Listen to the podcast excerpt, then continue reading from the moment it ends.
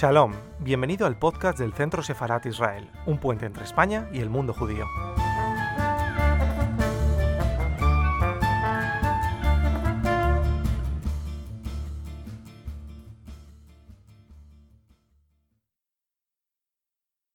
Muchas gracias. El protocolo obliga a que mis primeras palabras sean de agradecimiento para los organizadores de este curso que han tenido la, la amabilidad de invitarme, para la Escuela Diplomática que nos acoge.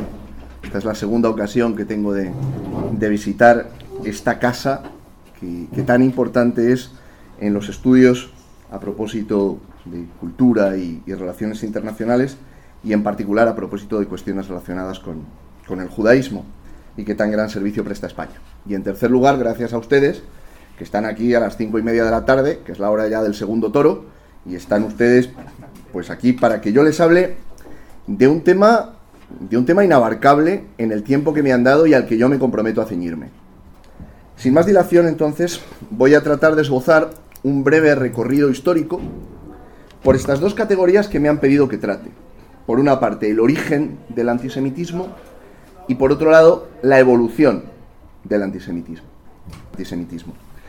El antisemitismo va a nacer como reacción a un elemento central de la modernidad, la emancipación de los judíos, su integración política, social, cultural, van a nacer en un tiempo en el que la idea de igualdad iba vinculada no solamente a la igualdad formal ante la ley, sino a la normalización de la presencia en la vida pública.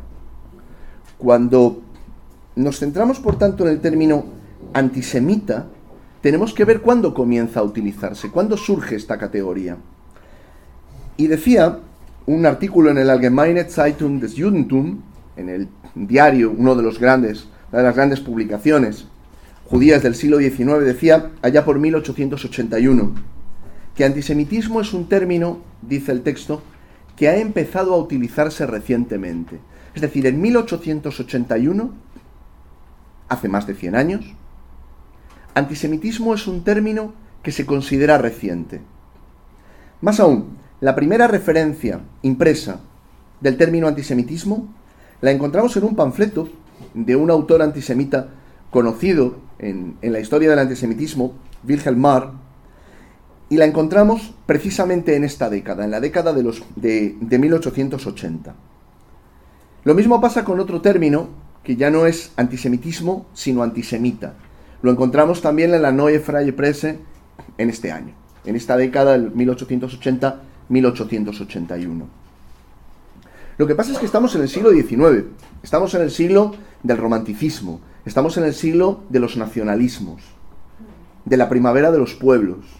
Estamos en el tiempo en el cual lo que se considera que define a una nación es su lengua, su derecho y lo que se dio en llamar el Volkgeist, el espíritu del pueblo. La idea de que las naciones tienen una esencia inmutable que se perpetúa a lo largo del tiempo y que es lo que garantiza la identidad nacional. En este contexto, semita, el término semita da un salto y pasa a utilizarse en la etnología, en la descripción de los pueblos. Y aquí es donde surge la idea de que los semitas tienen ciertas características que los singularizan, que los individualizan. Y en esta descripción pretendida descripción de los semitas, vamos a encontrar los grandes tópicos del antisemitismo. En esta descripción pretendida de los pueblos semitas, pretendidamente diferentes de los indoeuropeos, vamos a encontrar características que se pretenden raciales. La codicia, el talento para los negocios, el rechazo del trabajo físico, el sentido comunitario, la oposición de la comunidad frente al individuo, el secretismo, la falta de patriotismo. Es decir, encontramos ya en el siglo XIX los tópicos del antisemitismo moderno que vamos a encontrar repetidos en el siglo XX, tristemente hasta nuestros días. Y surge en el ambiente académico. Me importa subrayar esto porque hay un antisemitismo anterior, existe. Hay un antisemitismo antiguo, un antisemitismo medieval. Hay quien para diferenciarlo del moderno lo llama más judeofobia que propiamente antisemitismo. Existe en la antigüedad, existe en la Edad Media, existe. Pero el antisemitismo moderno tiene el marchamo de los estudios académicos. El antisemitismo moderno surge respaldado por las instituciones de conocimiento. Como decía, hubo judeofobia en la antigüedad, existió. Y algunos de los tópicos de los que voy a hablar esta tarde arrancan de la antigüedad. Lo que pasa es que la modernidad los reformula, deja de vincularlos a la religión y pasa a vincularlos a la biología y a través de la biología a una pretendida raza. Decía que hay judeofobia en la antigüedad. Si ustedes leen algo de la, de la literatura bíblica, ya en el libro de Esther encontramos la voluntad de exterminar a los judíos. En la fiesta de Purim se celebra precisamente que el pueblo se salvó de un exterminio. Lo que pasa es que en la antigüedad los judíos se convierten en piedra de escándalo, o mejor dicho, los griegos helenizados y los romanos se escandalizan no por los judíos en sí, sino por lo que el judaísmo les parece a ellos. Por ejemplo, encontramos que el cateo de Abdera dice, a propósito de los judíos, que debido a una plaga, los egipcios los expulsaron. La mayoría huyó a la Judea deshabitada y su líder Moisés estableció un culto diferente de todos los demás. Los judíos adoptaron una vida misantrópica e inhospitalaria. Huelga decir que esto es un error. Pero tal como lo veían en la antigüedad, los judíos eran un pueblo que se resistía a mezclarse con los otros pueblos. Y en este sentido, eran un pueblo que se tenía, aquí lo dice Cateo de Abdera, misantrópico e inhospitalario. Demócrito anticipará lo que después llamaremos el crimen ritual. Demócrito dirá, los judíos cada siete años toman un no judío y lo asesinan en el templo. De nuevo, esto es falso. No, me, no es necesario que repita la falsedad de todos estos tópicos. Pero sí quiero subrayar que se trata de mentiras que han resistido muy bien el paso del tiempo. Y la idea de que el judío mata y mata sin compasión esto lo vamos a encontrar también en la literatura cristiana. La acusación del pueblo de Icida, que encontramos en el Evangelio de Mateo, cuando se dice, caiga su sangre, la de Jesús en la cruz, mejor dicho, la de Jesús que va a ser crucificado, caiga su sangre sobre nosotros y sobre nuestros hijos. En el año 150 de nuestra era, Melito, obispo de Sardis, lanzará una acusación directa. Dios ha sido asesinado el rey de Israel ha sido muerto por una mano israelita, de modo que Israel yace muerto. Fíjense lo terrible de las acusaciones de la antigüedad. ¿Por qué las traemos a colación? Porque el antisemitismo moderno las va a reformular y las va a vincular no a la religión, no a la cultura, sino a la raza, al elemento biológico. Encontramos judeofobia en la Edad Media, en la alta y en la baja. Encontramos el rechazo al judío como pueblo de Icida, pero también como pueblo que se niega a integrarse, como pueblo que podría escoger la verdad del cristianismo y sin embargo se obstina en persistir en el error de la fe de Israel. Y estos tópicos judeófobos han tenido una terrible supervivencia, trágica, que ha conducido a crímenes horrendos. El antisemitismo medieval no se va a circunscribir solo a Europa. Los, los cruzados lo vayan a llevar a otros territorios. De hecho, habrá matanzas de judíos durante las cruzadas. Por lo tanto, vemos que hasta llegar a la modernidad se van lanzando sobre los judíos sucesivas acusaciones vinculadas fundamentalmente a la religión y a la falta de integración. Pueblo que se niega a convertirse, pueblo deicida, pueblo extranjero, pueblo que se apropia de lo que no es suyo, pueblo asesino. ¿Qué cambia entonces con la modernidad? Bueno, no, con la modernidad cambian cosas. La primera cosa que cambia con la modernidad es que vamos a pasar de un modelo eminentemente de discriminación religiosa y de estigmatización de un grupo religioso a la estigmatización de un grupo que se considera biológicamente diferente. En la catedral del pensamiento moderno, en el edificio por antonomasia de la Ilustración, estoy hablando obviamente de la enciclopedia, nada menos que Diderot considera a los judíos, 1765, ignorantes y supersticiosos. Quédense con esto, porque el antisemitismo en la modernidad va a tener distintos orígenes, y uno de ellos va a ser la literatura anticristiana. ¿Qué va a decir? El cristianismo está corrompido porque viene corrompido del judaísmo. Por lo tanto, el racionalismo no significó acabar con la irracionalidad del antisemitismo. Significó su confirmación.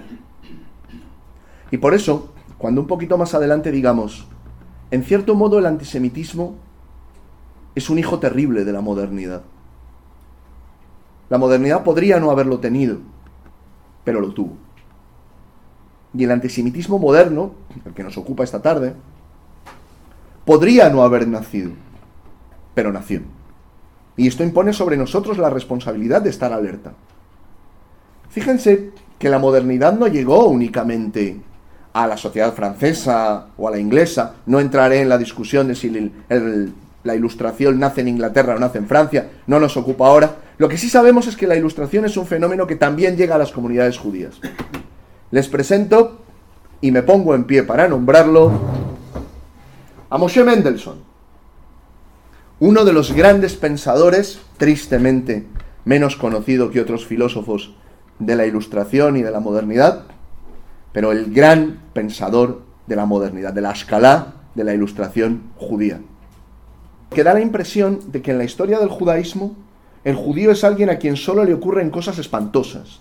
Lanzan sobre él acusaciones infundadas, lo calumnian, y sin embargo hay una historia de la resistencia de los judíos al antisemitismo y del intento por enfrentarse con las armas de la razón, con los argumentos de la filosofía, con la cultura de la literatura, de la poesía, del arte, a la infamia que el antisemitismo suponía. Avanzo porque el acta de nacimiento de la modernidad, la Declaración de los Derechos del Hombre y del Ciudadano, 1789, no se les aplicó directamente a los judíos. Al contrario, la Asamblea Nacional, los revolucionarios franceses, debatieron durante dos años si tenía validez para los judíos o no. La Asamblea Nacional finalmente accedió en 1790 a aplicársela a los judíos portugueses de Bayona y de Burdeos y solo a partir de 1791 al resto. Pero ya hay puesta una semilla. Ya hay un lugar en Europa donde un texto jurídico, un texto legal, de aplicación en todo el territorio nacional, no únicamente en un principado alemán. En Alemania ya había habido algunos textos legales anteriores. Establece la equiparación de los judíos con el resto de los ciudadanos y los considera desde esa perspectiva ciudadanos. No ya súbditos de un príncipe, sino titulares de derechos frente al Estado. Esto produjo, la Revolución Francesa produjo un movimiento de reacción, y uno de los grandes pensadores de esa reacción frente a la modernidad que la Revolución Francesa encarna es este caballero que tienen ustedes aquí de mirada perdida, llamado Ernest Renan. Y Renan sentará la idea de que los judíos son diferentes del resto, no ya por su religión, sino por su naturaleza de pueblo son, una, son un pueblo diferente y por lo tanto tienen una naturaleza distinta. Aquí está puesta la semilla de lo que después vamos a ver en el pensamiento racista. La idea de que el judío es diferente no porque su religión es diferente, sino porque su biología es diferente, porque pertenece a un pueblo diferente. Cuando esto se cruce con el pensamiento cientificista, me resisto a llamarlo científico porque su base científica era realmente muy endeble y en algunos casos directamente inexistente.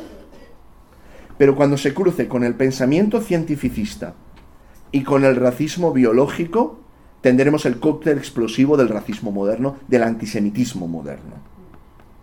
El fenómeno ruso va a tener una singularidad, que va a ser la elaboración y difusión del panfleto antisemita más efectivo de la modernidad.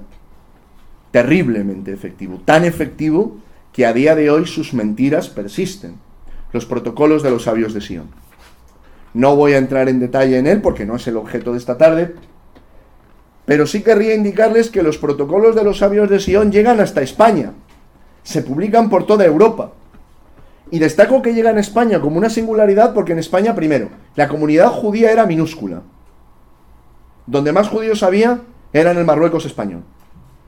Había una pequeña, pero pequeña, pequeña, comunidad en la península que tenía sefardíes y algunos judíos de origen francés, alemán, austriaco, que habían venido a España en el siglo XIX al, al socaire de las obras del ferrocarril y de algunas inversiones que se estaban haciendo en la segunda mitad del siglo XIX. Los judíos que describen los protocolos de los sabios de Sion en España eran inimaginables. Un grupo de judíos que pretenden gobernar el mundo a través del capitalismo, las finanzas y los medios de comunicación, en España, era, si me permiten la expresión, doblemente un mito. Bien, incluso en España los protocolos de los sabios de Sion se editan, tienen ventas. Esta es la edición que va prologada nada menos que por el Duque de la Victoria. Destaco este aspecto porque los protocolos se integran en el discurso cultural. Sus tópicos, sus estereotipos, su imaginario, el judío extremadamente delgado, mortecino, que vive escondido y que por lo tanto no le da el sol y por lo tanto tiene la piel pálida, que no tiene nada en común con los humanos, que es insensible a las emociones. Es el judío que décadas más tarde, los protocolos de los sabios de Sion son una falsificación de comienzos del siglo XX, este tópico del judío completamente ajeno a la condición humana es el que tomarán los nazis para películas antisemitas como El judío eterno o El judío sus. Conozcan a Pavel Krushevan, editor de los protocolos de los sabios de Sion, primer divulgador en la prensa que le da patente de credibilidad a los protocolos, no ya como una obra de un autor o de autores marginales, sino que convierte a los protocolos en uno de los ejes centrales del, del pensamiento reaccionario antisemita ruso. Claro, este es el caldo de cultivo del que bebe el oscuro cabo del ejército Adolf Hitler este es el caldo de cultivo, con un añadido. La, la, importancia que todo el pensamiento fantástico, mágico, ocultista, tiene en la Alemania después de la Primera Guerra Mundial, en la Alemania de la posguerra. Las sociedades secretas, los cultos, la magia, la teosofía, la adivinación, no había teoría, por descabellada que pudiera parecer, que no encontrase seguidores. Por eso no ha de sorprender que todo este repertorio de acusaciones que hemos visto lanzadas contra los judíos, reconvertidas a una vinculación entre maldad y biología, se convierte en el pensamiento de Hitler en algo que se da por supuesto y que no necesita prueba, porque la prueba es la traición que él atribuye a los judíos y en particular a los políticos judíos del armisticio en la Primera Guerra Mundial, la llamada puñalada por la espalda. Por eso, permitan que me detenga un instante, por eso el papel de la intelectualidad, el papel de los, de los medios de transmisión del pensamiento, el periódico, el libro, la importancia de los canales de distribución, las editoriales, las redacciones, las librerías, es tan importante para entender esa evolución del antisemitismo. Allí donde se le debería haber plantado con mayor lucidez cara y donde con mayor lucidez se lo debería haber derrotado, es donde encuentra un espacio para crecer y para difundirse. Por supuesto hubo intentos de hacer frente al antisemitismo en el plano de las ideas, los hubo.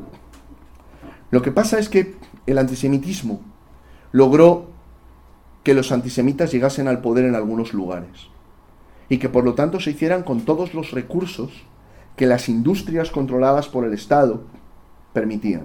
desde el sistema de educación hasta la radio. De ahí que después de la Segunda Guerra Mundial, el de ahí que encontremos cómo el antisemitismo que impregna las ideologías totalitarias, podríamos hablar del antisemitismo y el estalinismo, y de la importancia que tuvo el antisemitismo en el pensamiento comunista, había por supuesto la idea de que los comunistas no podían ser antisemitas. Y desde la perspectiva comunista era coherente. ¿Por qué? Porque en el momento en el que tú eras un proletario, tu identidad judía pasaba a un segundo plano e iba quedando progresivamente diluida. En el pensamiento de Stalin en particular, el antisemitismo, sin embargo, tendrá una gran importancia. Y habrá procesos, tanto antes de la guerra como después de la Segunda Guerra Mundial, me refiero a la, a la guerra, Segunda Guerra Mundial, contra judíos, que destilan el odio contra un grupo que se resiste a disolverse en el magma de la revolución y del comunismo internacionalista.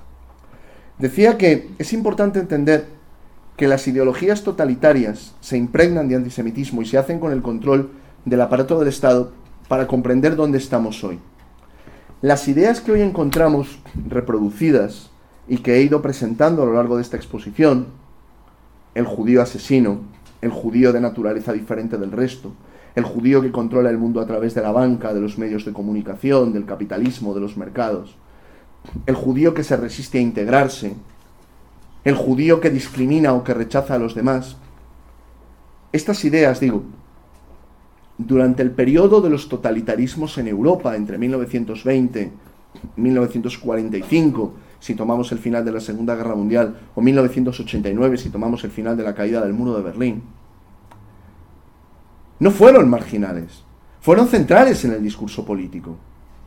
El antisemitismo estaba en la cultura alemana del periodo nacionalsocialista por doquier por doquier. No era algo que uno encontrase en todas las revistas, porque llegó un momento en el cual se normalizó. Se normalizó la ausencia del judío.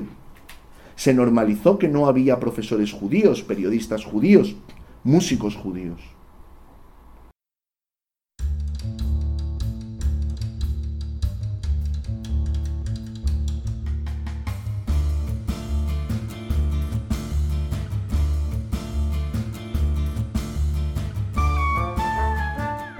Estás escuchando el podcast del Centro Sefarat Israel. Gracias por seguirnos.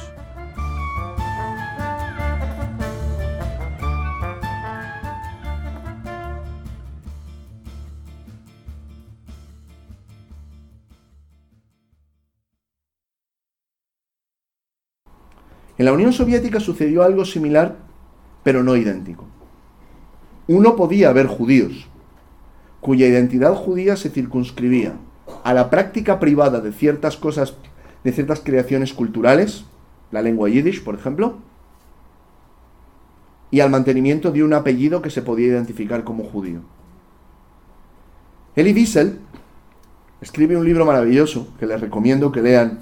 Elie Wiesel, premio Nobel de Literatura de bendita memoria, recientemente fallecido.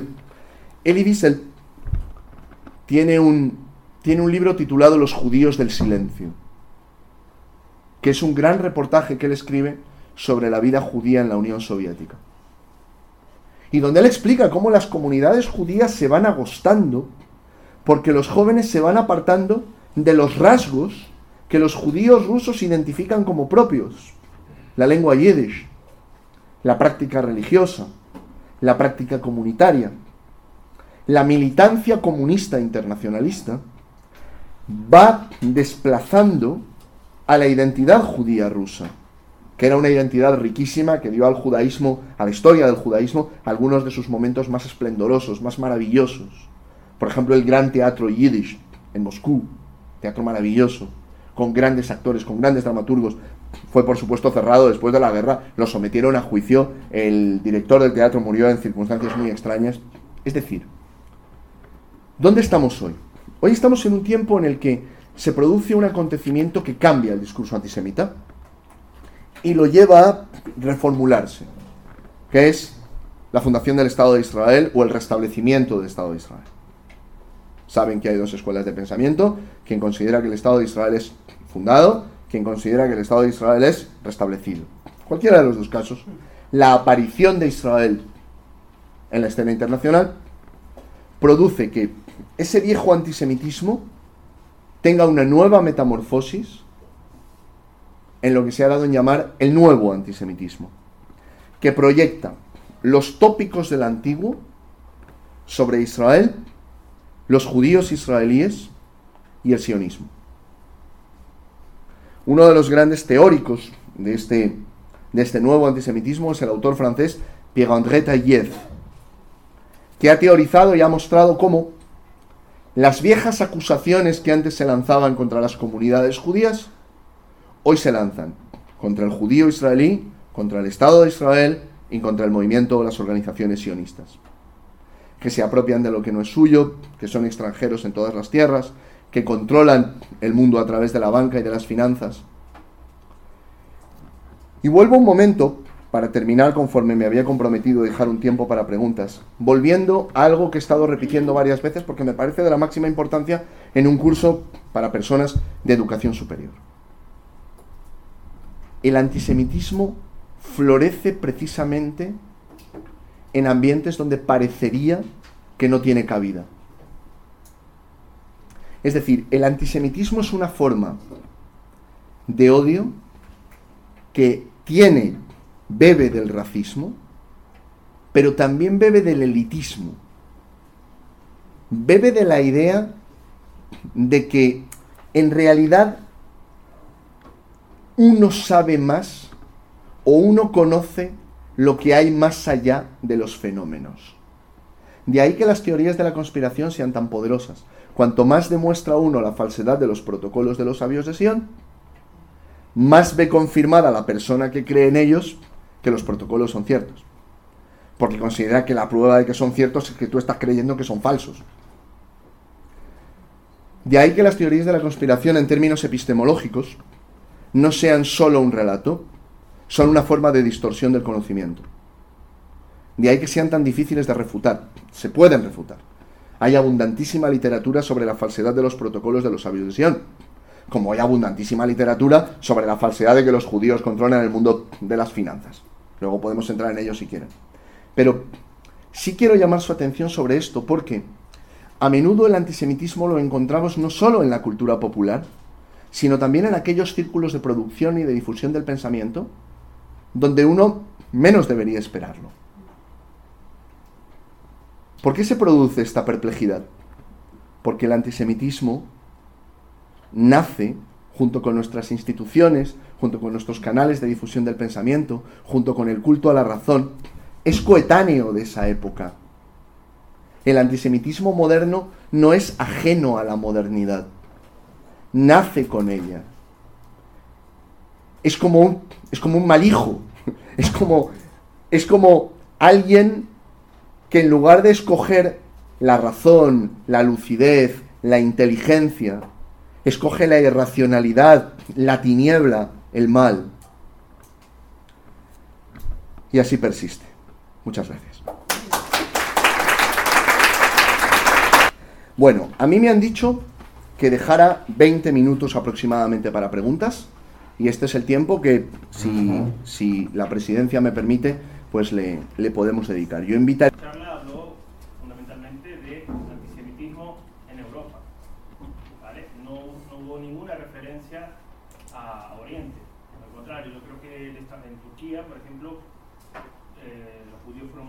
invito hasta el siglo XIX. Vale.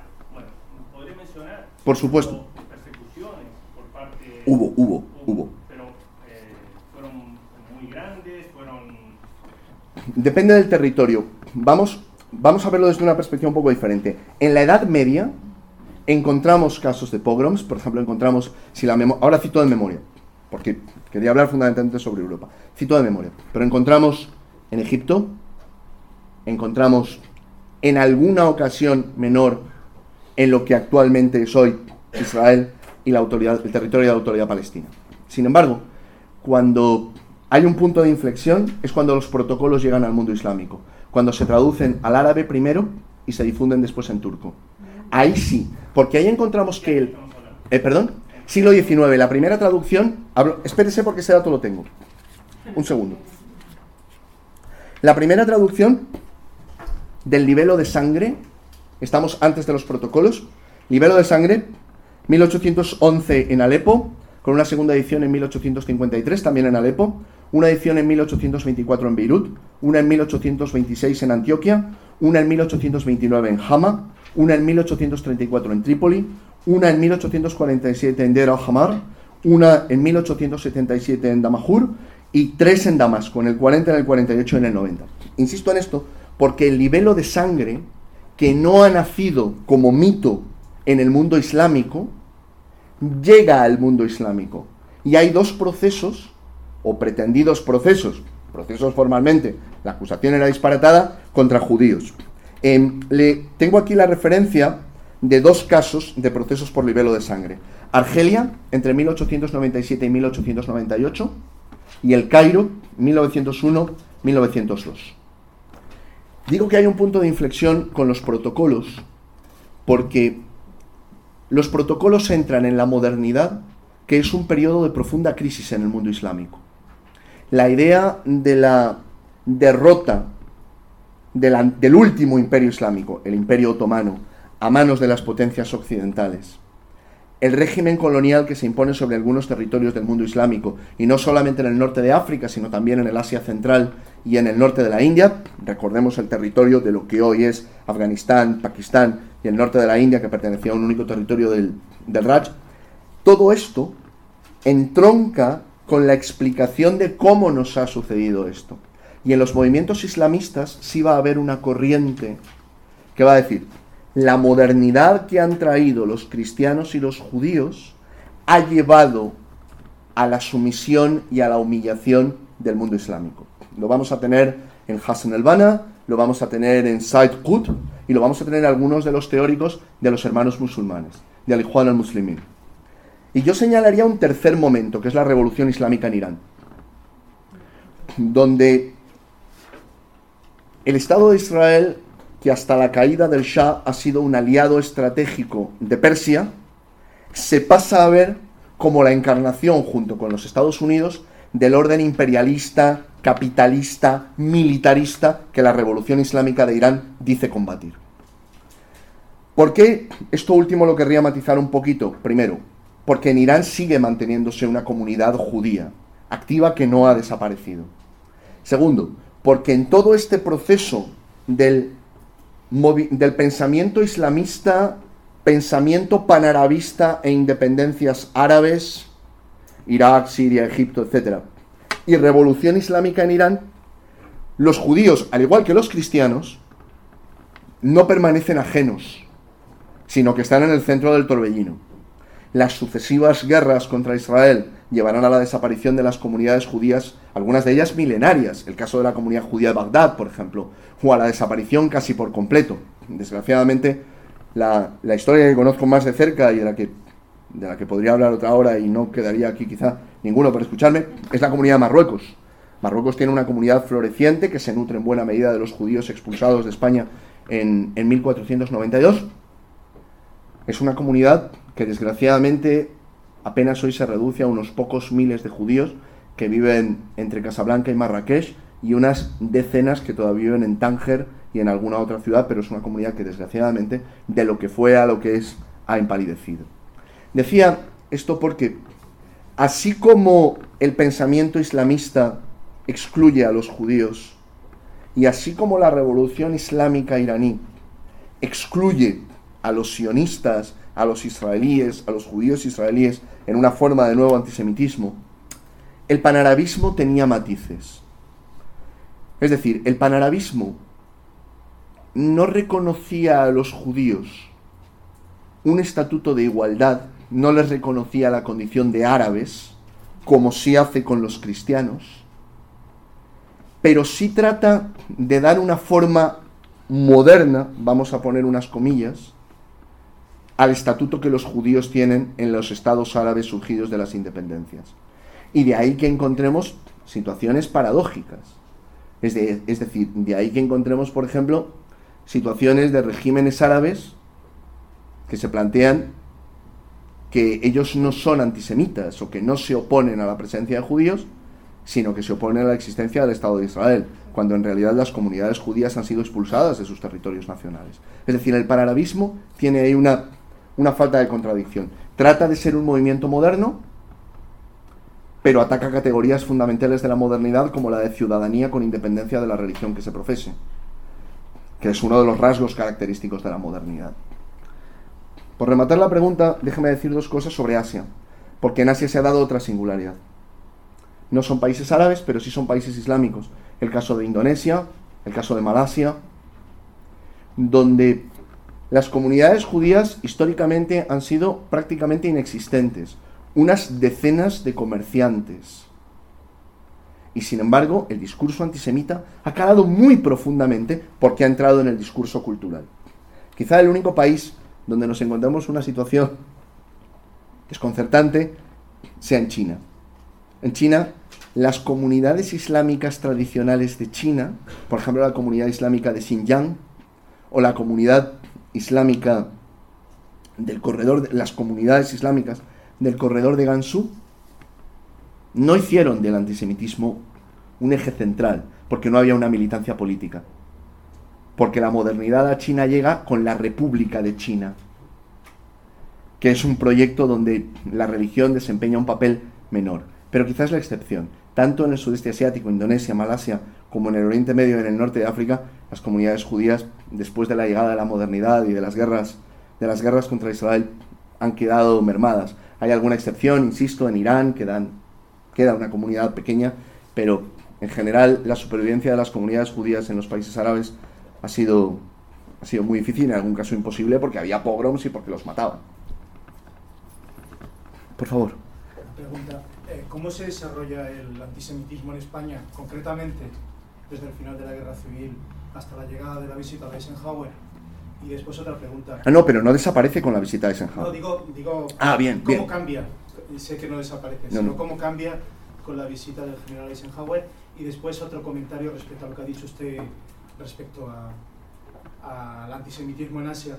Eh, yo leí hace algún tiempo eh, un libro sobre la actuación de los japoneses en el Manchukuo, en la República Sí, sí. en Manchuria, por supuesto. sobre y cómo actuaron en colaboración con agentes nazis, por Sí, de alguna manera, sí. directamente para el exterminio de los judíos que emigraban a China para, para salvar su vida, concretamente a Harbin. Shanghái Había dos comunidades, Harbin y Shanghai. Exactamente, a estas dos comunidades.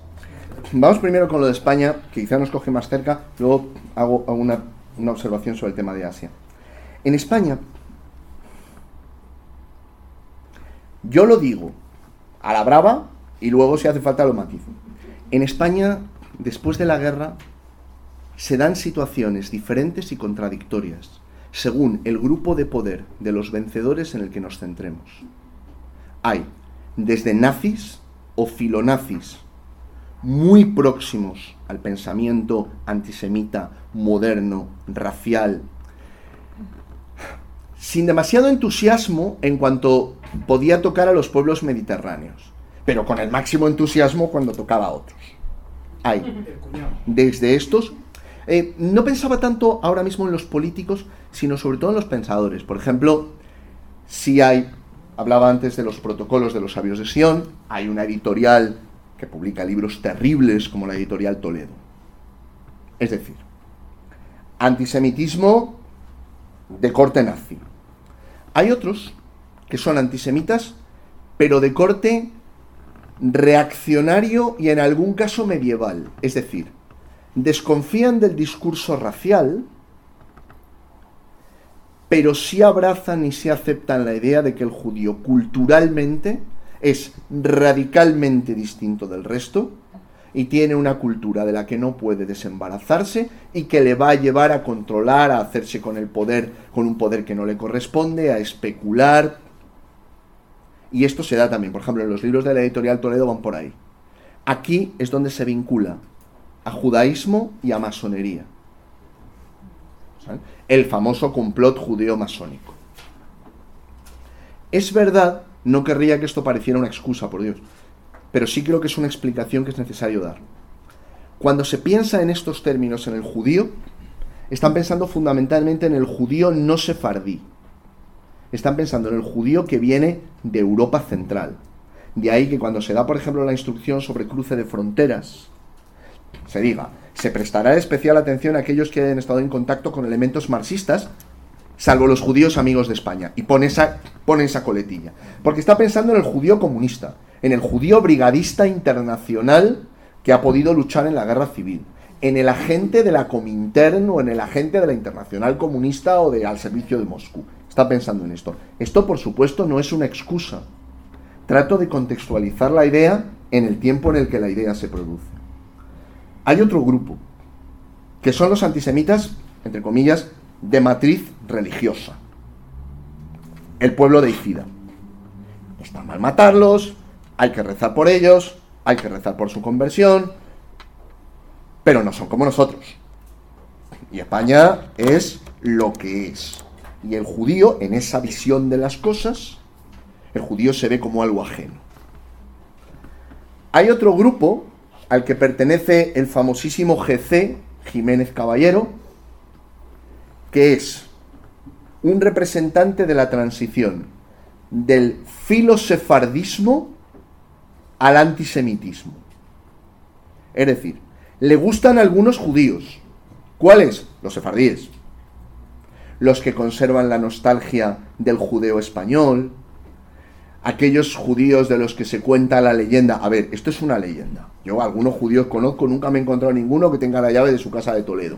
Pero el que conserva, el que conserva la nostalgia de Sefarad, y por esto sienten una gran simpatía.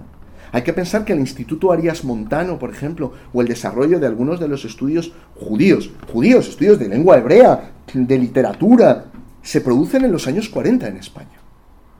Ahora bien, esos mismos que sienten simpatía e incluso fascinación por los sefardíes, son los mismos que comparten el pensamiento antisemita respecto al judío ruso, del judío polaco o del judío de origen centroeuropeo. No digamos nada del judío revolucionario, sea de donde sea. Por eso en España la cuestión judía es tan, es tan poliédrica, es tan vidriosa, porque se da un elemento puramente racista, de antisemitismo nazi, un elemento de antisemitismo clásico de corte medieval, otro de antisemitismo clásico de corte reaccionario contra la modernidad, una fascinación hacia el sefardí e incluso, ya digo que una, una simpatía y una proximidad. Y hay un último elemento, que es la posición respecto al Estado de Israel. Claro, donde lo que se plantea es, a ver, Israel es un aliado de los Estados Unidos, y aquí entra, le cobra importancia la visita de Eisenhower, cuando al terminar los años 40 a los Estados Unidos se los ve como el país una superpotencia que ha ganado la guerra, pero que percibe a España como parte del bando de, los no deseables. Vamos a dejarlo ahí porque tampoco lo veían como un aliado, pero como los no deseables. ¿Dónde se produce un cambio y dónde empieza a haber una, una evolución? Primero, con un acercamiento a los Estados Unidos. Segundo, con la, con la difusión de parte de la labor, de, digo de parte porque hay otra parte que se ha descubierto después, de la labor de los diplomáticos españoles salvando judíos durante el holocausto. Hay un famoso libro de Isart que hizo fortuna a propósito de la salvación de los judíos. Y con esa introducción de la diferencia entre el judío tradicionalmente vinculado con España y el judío influido o el judío vinculado con movimientos revolucionarios, con movimientos de izquierda. Claro, no les digo nada cuando vamos a las biografías y cuando vamos a los documentos y se le planteaba al almirante Carrero Blanco la figura de Kissinger. Claro, hay, hay, en este sentido hay algunos elementos de la historia que vienen muy condicionados por las filias y las fobias. En, en una de las últimas biografías sobre, sobre el general Muñoz Grandes, uno de los biógrafos, el profesor Luis Togores, de la, de la vida de Muñoz Grandes, entra en el debate y plantea, a ver, había un antisemitismo rampante entre aquellos de la División Azul, etc. Lo que había era anticomunismo, furibundo. Y que entre los comunistas, mejor dicho, que en ese anticomunismo, para muchos, equivalía a un antijudaísmo centroeuropeo o a un antijudaísmo en general, desde luego. Desde luego. Ahora bien, que ese mismo que veía en el comunista, el judío y el masón una equivalencia, podía conmoverse con el judío que continuaba hablando ladino o que se sentía hermano del español de Tánger, desde luego también. Esta, esta, es la, esta es la paradoja del antisemitismo en España. Encontramos un personaje como César González Ruano, que tiene columnas terribles, terribles, sobre la Alemania nazi, sobre donde uno las lee y dice, ¿cómo es posible que este señor dé nombre a un premio de periodismo? Él tiene un libro sobre su estancia en la Alemania nazi como corresponsal, que yo les recomiendo que lean, porque es toda una llamada, es para toda una reflexión sobre la ética periodística. ¿Cómo se llama, perdón? Se titula, no le quiero decir el nombre equivocadamente, por lo tanto este título no es preciso, pero es muy aproximado. Si no recuerdo mal, se titula Seis meses entre los nazis. Puede que no sea seis meses, puede que sea medio año entre los nazis o mi estancia entre los... Desde luego. César González Ruano. Reciente investigación ha revelado que César González Ruano era un personaje bastante más siniestro por otras razones. Pero digo que junto con ese aspecto, junto con ese aspecto, tenemos a un Camilo José Cela. Camilo José Cela, ¿eh? Fíjense, insisto, que trato de rehuir deliberadamente de personajes marginales. Camilo José Cela presi- preside la Asociación de Amistad España-Israel cuando España no tiene ni relaciones diplomáticas con Israel. Nos encontramos la fascinación y la devoción por el Tánger de, de la multiculturalidad, aunque la expresión no me gusta mucho, pero por el Tánger anterior a la independencia en la obra de la vida perra de Juanita Narboni. Si no han leído ese libro, les invito a que lo hagan. Es un libro delicioso que retrata la vida judía de, de Tánger, que desgraciadamente ya ha desaparecido. Y son los mismos. Son los que hicieron la guerra, sus hijos y sus nietos. Por eso la cuestión del antisemitismo en España siempre nos produce un desgarro. Por eso en España el antisemitismo tiene ese punto tiene ese punto doloroso hasta hoy. Tiene ese punto en el que uno dice, el mismo que podía conmoverse escuchando o pensando en el judío del ladino, del judío español, Jiménez Caballero, es el mismo que tiene textos terribles sobre los judíos en Europa Central. Eugenio Montes. Eugenio Montes tiene unos textos celebrando, cuando él viaja por Europa, celebrando el nacionalsocialismo. En ninguno. Y al mismo tiempo tiene textos en los que siente nostalgia por esa sefarad perdida. He aquí, he aquí el tamaño de, de nuestra tristeza. Muchas gracias. Gracias